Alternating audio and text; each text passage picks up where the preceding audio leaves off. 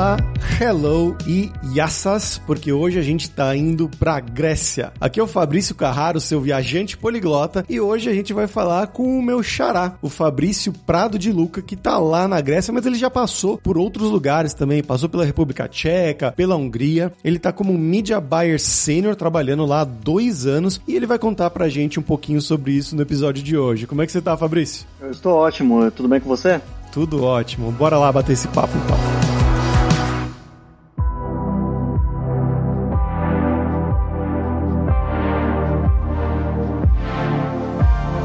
Fabrício, começando aqui, né? Eu quero que você conte para os nossos ouvintes um pouquinho sobre você. Então, de onde que você é no Brasil? O que que você estudou, se estudou na faculdade? Um pouquinho da sua carreira também, né? Um passo a passo da sua vida profissional até você chegar aí hoje em dia na Grécia. Eu nasci e fui criado na cidade de Santos, em São Paulo. Cursei publicidade na Universidade Mackenzie, em São Paulo. Foi uma decisão que eu fiz eh, antes de terminar o colegial, na verdade, eu já, já era muito decidido que eu seguiria uma carreira criativa publicitária. Eu logo que estava completando o colegial, eu já apliquei para as vagas em diversas universidades. Entrei no Mackenzie, cursei Mackenzie e já no Mackenzie eu tive minha primeira oportunidade de ir para fora do país. Eu obtive uma bolsa de estudos. Não, não sei dizer necessariamente se seria bem integral. Em teoria, eu tive que pagar apenas as matrículas e eu estive em Portugal nesse período. Eu passei um ano em Portugal Portugal estudando também, que me abriu bastante os olhos assim para esse esse outro lado do mundo. E depois retornando ao Brasil, eu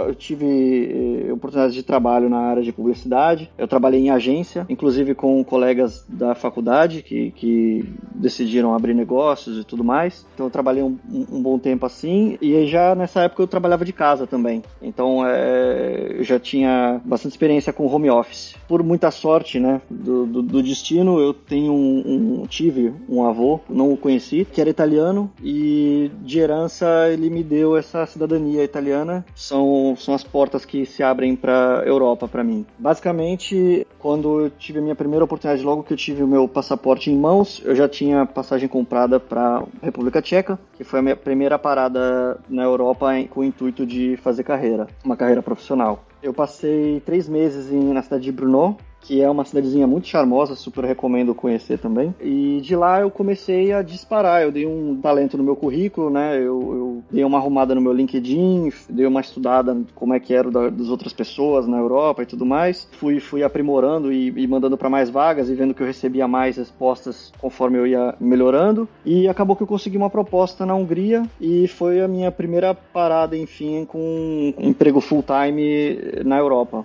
E na Hungria eu eu tive esse emprego por um tempo, um tempo curto, era um emprego em escritório, que era algo que eu não estava acostumado a fazer. O que você fazia lá? Eu, eu trabalhei na equipe de marketing da Coca-Cola. Era um emprego dos sonhos, mas assim, eu me abri os olhos também. Eu não, não, não fiquei muito contente com o lado corporativo do marketing. De qualquer forma, aprendizado, é, muita experiência. E depois, em seguida, eu comecei a aplicar para mais vagas, mas comecei a avisar o trabalho remoto, né? O trabalho home office, que eu me sentia muito melhor com o trabalho home office, mais produtivo, mais tranquilo usando o meu próprio equipamento, mais relaxado em não, não não ter que enfrentar trânsito e cidade em horário de pico, cidade grande, inclusive. É, e eu consegui uma vaga numa agência de, de publicidade voltada para games que é uma agência na Hungria, localizada na Hungria, inclusive é onde eu trabalho ainda, para quem eu trabalho ainda, cujos meus gerentes são, são da Alemanha, é um deles ainda na Alemanha e outro na Holanda. Então nós temos essa. É parte da cultura da empresa que nós trabalhamos tudo em home office e com essa liberdade de trabalhar de qualquer lugar.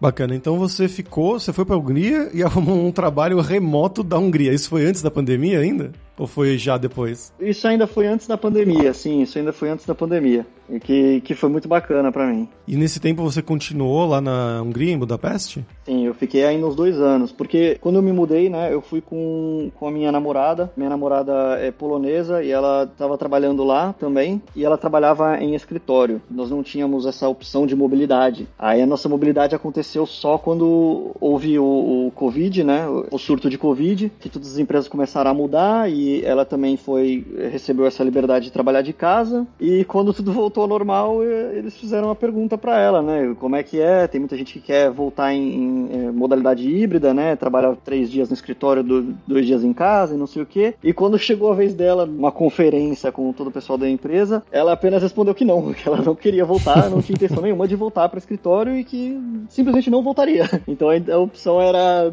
manter ela como home office ou dar tchau. E acabou que, que ela ganhou, né? Esse, ganhou nesse truco aí que ela deu neles. Ficamos 100% remotos, que é algo que eu não abro mão jamais. Caramba. Eu, eu tô surpreso ainda que qual é a chance de dois Fabrícios, que os dois trabalham com marketing atualmente e que ambos têm uma namorada polonesa. Coincidência?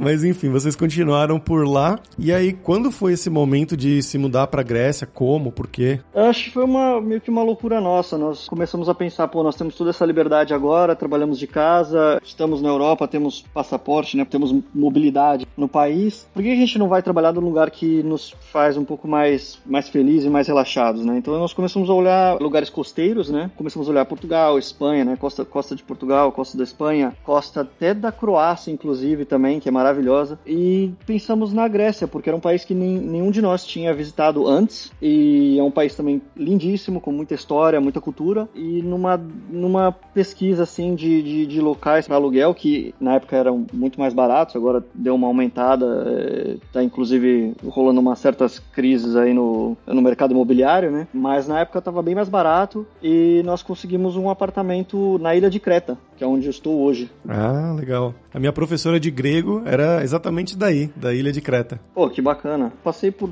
duas ou três professoras de, de grego. Agora eu tô ainda com uma professora de grego tentando aprender.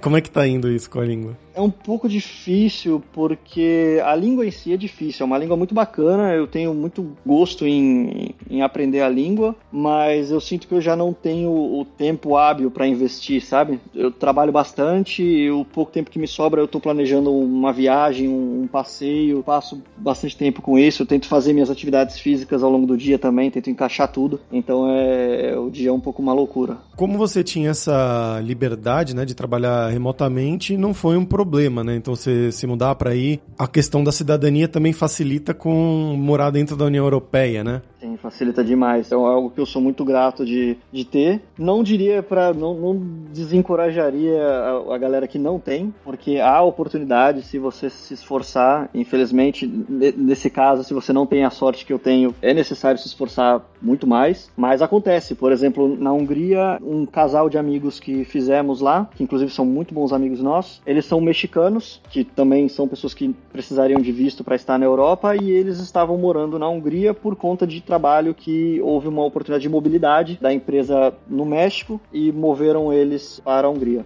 Sim, sim. É, a gente entrevista toda semana aqui pessoas que trabalham nessa área.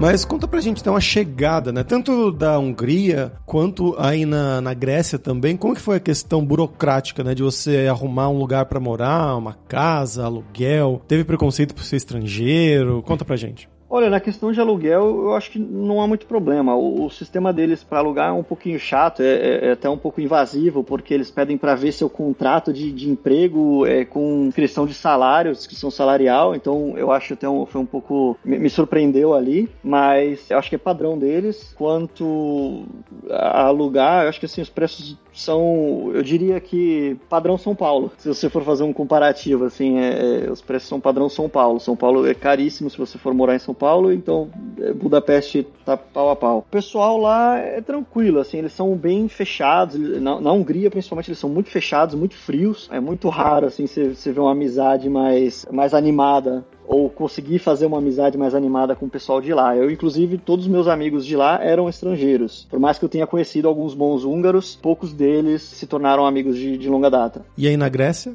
Na Grécia é, é completamente diferente. O pessoal é muito amistoso, muito, somos muito bem-vindos aqui. As pessoas são muito eh, educadas de, de uma forma é, um pouco diferente, mas todo mundo, por exemplo, quer te convidar para ir para casa deles, quer te convidar para comer isso, para comer aquilo. Ah, não sei quem fez isso, eles trazem comida. Todo lugar, todo mundo traz comida, então você fica acostumado a quase nem levar comida sua, porque você vai comer mais do que, do que cabe. Então as pessoas são muito, eles são curiosos, eles são é, muito alegres, por mais que eles tenham também é, os seus problemas com, com política, que são um tanto graves, e, e econômicos também, que a Grécia não é um, um, dos países mais ricos da Europa, mas eles são, são pessoas felizes e um pouco mais abertas. É, imagina, é uma pegada mais Brasil, assim, você acha? Ou não, não chega tanto?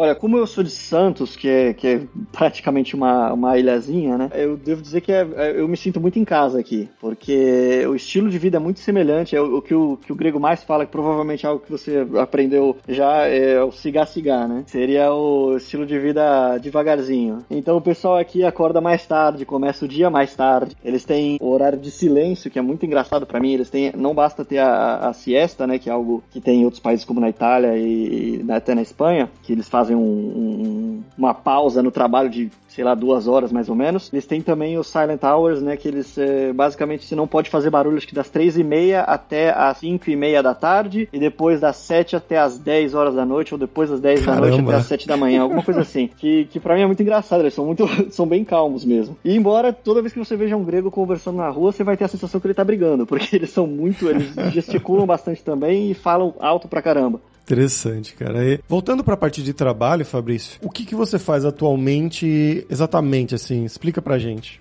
Olha, para ser sincero, eu sou quase uma agência de um só, porque no trabalho aqui que a gente faz, né, em teoria, a descrição do, do trabalho do Media Buyer seria o gerenciamento de, de mídias digitais, então seria é, Google, Facebook, tudo, tudo que você pode colocar anúncio digitalmente. Só que, como nós somos uma agência pequena nós somos poucos, esse trabalho envolve muito mais do que isso. Na verdade, inclusive, quando eu fiz a. Quando eu assinei o contrato, eu assinei primeiramente como um Junior Campaign Manager. Então, era um gerenciamento de campanhas júnior. E basicamente o que eu faço é desde criação de uma campanha, a criação do anúncio em si, então a criação da arte em si também, copywriting também, então redação do anúncio eu também faço, e aí vem o gerenciamento e otimização. Basicamente eu faço todos os aspectos de mantenimento de, de uma campanha digital. Ah, interessante. Então é uma parte, bom, bem digital, né? Um marketing digital, vamos dizer assim. E como você vê na sua experiência, né, a questão de trabalhar fora do Brasil, né, no do lidar com pessoas de fora, como seus chefes que você falou, né, que são alemães, ou atualmente, não sei como é que funciona, mas em comparação com trabalhar em uma empresa brasileira e trabalhar em uma empresa fora, tanto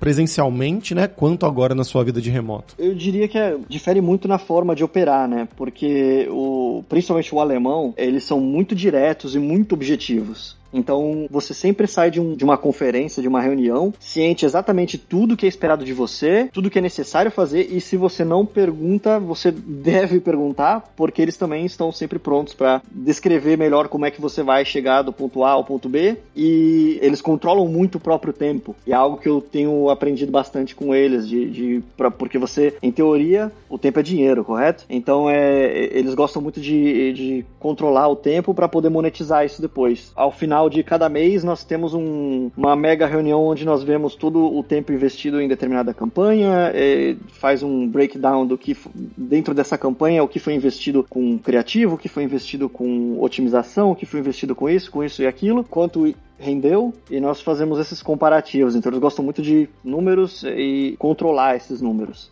chegando assim, você pretende continuar aí na Grécia? Porque você falou que já está há dois anos, aparentemente você gosta de ficar por aí. Olha, eu realmente eu gosto muito. Isso é um fato. Inclusive, eu já estou para além do tempo que eu pretendia ficar por aqui. Eu vim para cá com o intuito de ficar seis meses só que quando eu cheguei foi exatamente quando todos os países começaram a fechar as portas por conta do, da Covid. Então, exatamente no, na data que eu cheguei na ilha, eles fecharam o aeroporto logo em seguida que chegou, que, que meu avião chegou, basicamente. Foi uma baita sorte. É, inclusive, quase foi cancelado o voo. Mas eu cheguei aqui para ficar seis meses, só que o lockdown não me permitiu explorar muito a ilha, conhecer muito da ilha. Então, eu e a minha namorada tomamos essa decisão que, não, vamos estender mais um tempinho, vamos ficar mais um um ano, um ano e meio pra gente poder ver a ilha, porque a ilha é muito grande. Estendemos mais um ano e meio e, e agora estamos aqui no nosso. tentando colocar um ponto final, porque eu acho que se, se a gente deixar, a gente acaba ficando aqui para sempre.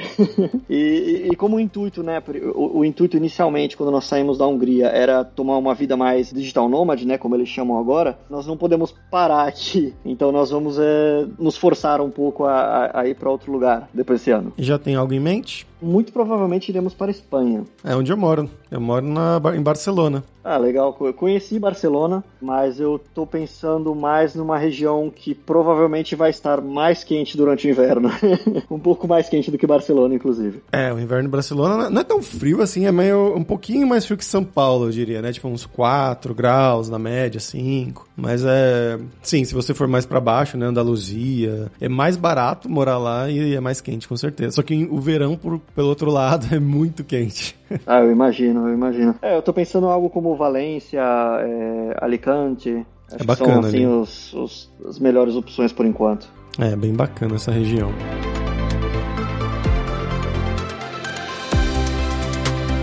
Fabrício, vamos falar sobre dinheiro agora, né? Uma questão que os nossos ouvintes perguntam bastante. Geralmente a gente entrevista pessoal mais de dev, né, programador, mas é bom variar também, né, outras áreas aí da tecnologia, como marketing digital, que é a sua área atual. Como que um brasileiro que está pensando em ir para a Europa, para trabalhar na Hungria, trabalhar na Grécia, seja lá onde for, o que, que ele tem que ter em mente na questão financeira, né? Tipo, de média de salários, faixas salariais de, de júnior, de pleno, de sênior, se é fácil ir, como é que você vê isso? Olha, o que você tem que pensar é que, da mesma forma como no Brasil, é um salário júnior dificilmente vai ser um salário que vai te permitir morar sozinho, por exemplo. É um salário onde você vai precisar pensar num quarto alugado num apartamento compartilhado, ou até num, como chamam, num co-living, que eles chamam aqui também, que é uma casa com um monte de gente. Então, se você vem sozinho, muito dificilmente um salário júnior vai te permitir uma, uma autonomia. Mas dá para viver sim, tranquilamente, dá para dá pra viver bem. Você só não vai sair esbanjando. Também quando você chega, né, você vai dar uma emocionada porque você vai estar tá ainda pensando nos valores do Brasil, nos custos, no custo de vida, né, no Brasil. E aí você vai ver o salário e vai falar, nossa, é muito dinheiro isso aí. E aí a partir do momento que você começa a morar no lugar, você vai ver que não é muito dinheiro, que você vai precisar pedir mais e mais e mais. Então você vai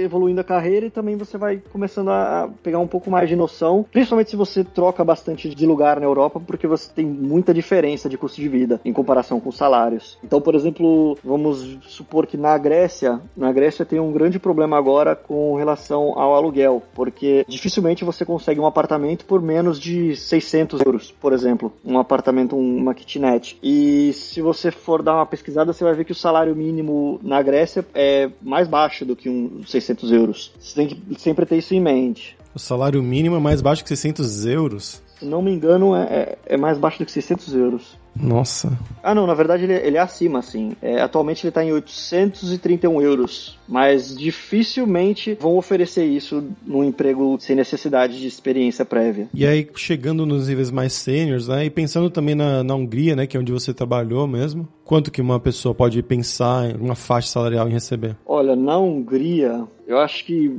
se você está na área de marketing, você consegue facilmente pensar até entre os 400 mil, é, é como chama, é, forents, que é a moeda, moeda húngara. Então você pode pensar em torno dos 400 mil se você tem bastante experiência e você está pegando um cargo mais um pouco mais sênior, provavelmente. Eu tô convertendo aqui 400 mil florins húngaros em euros dá cerca de mil euros por mês. Sim, sim, seria um. Me refiro já a um valor com taxas deduzidas já, com imposto deduzido. Ah, tá, o salário, salário líquido. Isso, exatamente. E Fabrício, passando nesses tempos aí fora do país, você falou que sua namorada é polonesa, como é que você via a questão do chaveco nesses países onde você morou? Em comparação com o Brasil, claro, né? Olha, é um pouco engraçado, porque tem países e países. Tem países onde a, aparência do, do, do, brasileiro, né, a, a, aparência física do brasileiro é um pouco mais comum, então a gente tende a não, não ter um, um certo destaque na, na hora de, de, ter uma conversa com, com pessoas de em, em interesse de relacionamento. Mas, por exemplo, do lado da Europa da Polônia, até a Hungria ainda entra nessas, Bulgária, esses outros países assim, o pessoal que vem do Brasil com certeza tem um certo uma posição de destaque e a mulherada tende a ser um pouco mais receptiva um pouco mais aberta para conversa. Como é que eu posso dizer? São mais amigáveis. Com certeza são pessoas mais amigáveis. Se você chegar num lugar, por exemplo, Portugal, principalmente se você for brasileiro, portuguesada não tem muito não tem muito é, respeito, não valoriza muito na hora do chaveco. Às vezes, se, se ouviu, ouviu um sotaque brasileiro, nossa, já, já vi tantas vezes mulher fechar a cara. Quando eu, quando eu estava, estive em Portugal, eu era solteiro e eu passei por algumas situações assim. Ah, complicado. Mas interessante. E como que foi a questão de você conhecer a sua namorada, se não for um segredo, claro? Nos conhecemos em Portugal. Um monte de coisa basicamente que deu errado e acabou que moramos no mesmo apartamento, não nos conhecíamos na época e éramos bons amigos na época, inclusive. Continuamos amigos depois que eu voltei ao Brasil e ela teve que voltar para Polônia. Inclusive ela tinha uma um, já estava em um relacionamento com um rapaz polonês, então na época éramos só amigos. E aí com o passar do tempo, eu estava terminando o meu bacharelado no Brasil, ela estava terminando o mestrado na Polônia. Nós estávamos mantendo comunicação, aconteceu que ela não ela terminou com o namorado e ela resolveu que precisava mudar um pouco as coisas, sair um pouco da, da, da zona dela lá, do sair da Polônia um pouquinho, pensar na vida e ela resolveu me visitar no Brasil. E aí ela passou um ano e meio comigo nessa Caramba. que era para ser uma visita, uma visita entre amigos, acabou em um ano e meio e um relacionamento longo. E como que você vê essa questão de namorar uma pessoa de uma outra cultura? Afetou? Foi diferente ou não muito? É, esse, esse, é um choque que acontece mais no começo, eu acho, nem, nem, nem no de relacionamento, assim, acho que quando você começa a, a, criar amizades com pessoas, mais pessoas estrangeiras, você começa a ter esses, diversas vezes você vai se encontrar dando uma cabeçada aí com alguém, porque algo que você falou não faz sentido para ele, ou que essa pessoa falou não faz sentido para você, até porque o modo de aprender as, nas aulas de história tem uma narrativa um pouco diferente. Por exemplo, uma das coisas mais engraçadas que, que eu tive na, em termos de cultura, assim, foi ver a minha namorada ter uma discussão em relação à história com um amigo meu da Alemanha. Nossa. Eles têm. É, é bem complicada a situação ali entre eles, né? Na história e, inclusive, a maneira como eles ensinam nos dois países é um pouquinho diferente. é, posso imaginar.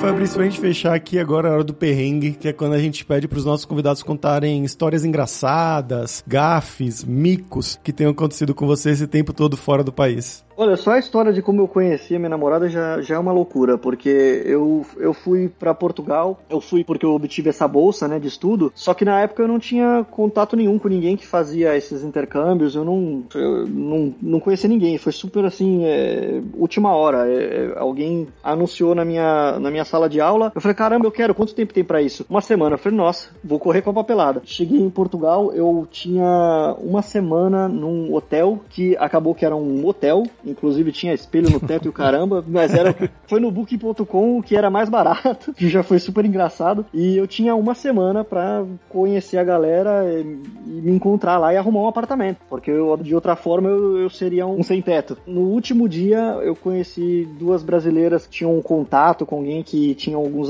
gerenciava alguns apartamentos. Essa pessoa é, me fez uma oferta, né? E eu fui visitar o apartamento. E esse apartamento morava a minha atual namorada e um outro rapaz polonês que era um colega de faculdade dela, e eles tinham um quarto vago. E eles tiveram a opção de escolher entre eu, que eles não conheciam, porque eu fui visitar o apartamento e eles não estavam lá, ou um rapaz italiano que eles chegaram a conhecer, porque quando ele foi visitar, eles estavam lá. E aí eles pensaram, pô, entre o cara estranho que nós conhecemos e o cara estranho que a gente não conhece, vamos com o cara que a gente não conhece. e acabou que eu fui parar nesse apartamento. Por, por conta de um monte de coisa que deu errado também, acabou que nós nos conhecemos. E agora morando junto mil anos depois. Exatamente, é. Inseparáveis agora.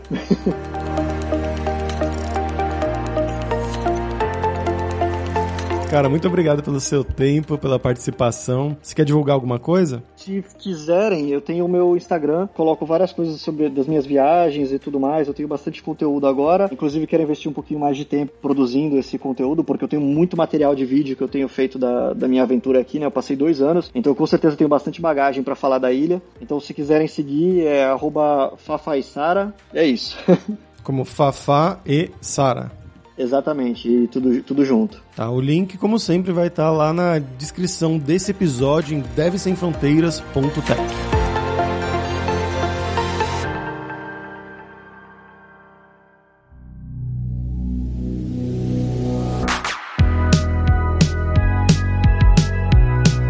pessoal, por hoje é isso. Efaristopoli, que é muito obrigado em grego pela sua audiência. E se você gosta do Deve Sem Fronteiras, recomende para cinco amigos, dá cinco estrelas pra gente na Apple, segue a gente no Spotify pra nossa comunidade crescer sempre cada vez mais. E a Alura criou o techguide.sh para ajudar na sua jornada de aprendizado. É um mapeamento das principais tecnologias demandadas pelo mercado com as nossas sugestões e opiniões de várias carreiras, né? Python, Java, React, front-end geralzão também tem vários, Data Science. Vai lá dar uma olhada em techguide guide.sh. E a gente tem o 7 Days of Code, que são 7 dias de desafios totalmente grátis em diversas linguagens de programação para você botar a mão na massa e praticar o que você estiver aprendendo. Seja com os cursos da Alura ou em qualquer outro lugar. Tem também de várias linguagens, né, de Python, de front-end, de HTML, CSS, de Java, como criar uma API do Pokémon em C Sharp, tem realmente várias coisas. Então vai lá se desafiar em 7daysofcode.io. E não deixe de conhecer a Alura Língua para você reforçar o seu inglês e o seu espanhol e dar aquela força, tanto no seu currículo quanto na sua vida profissional. E só lembrando que o 20 do Deve Sem Fronteiras tem 10% de desconto em todos os planos. Então vai lá em aluralingua.com.br barra promoção, barra Deve Sem Fronteiras e começa a estudar com a gente hoje mesmo. Além também, é claro, da alura.com.br que tem mais de 1.400 cursos de tecnologia, principalmente na área de programação. Então vai ter curso de front-end geralzão, né, como você se tornar um profissional front-end, de React mais específico, também de Java, de Data Science, qualquer coisa vai ter o curso para você. Então, pessoal, até a próxima quarta-feira com uma nova aventura em um novo país. Tchau, tchau.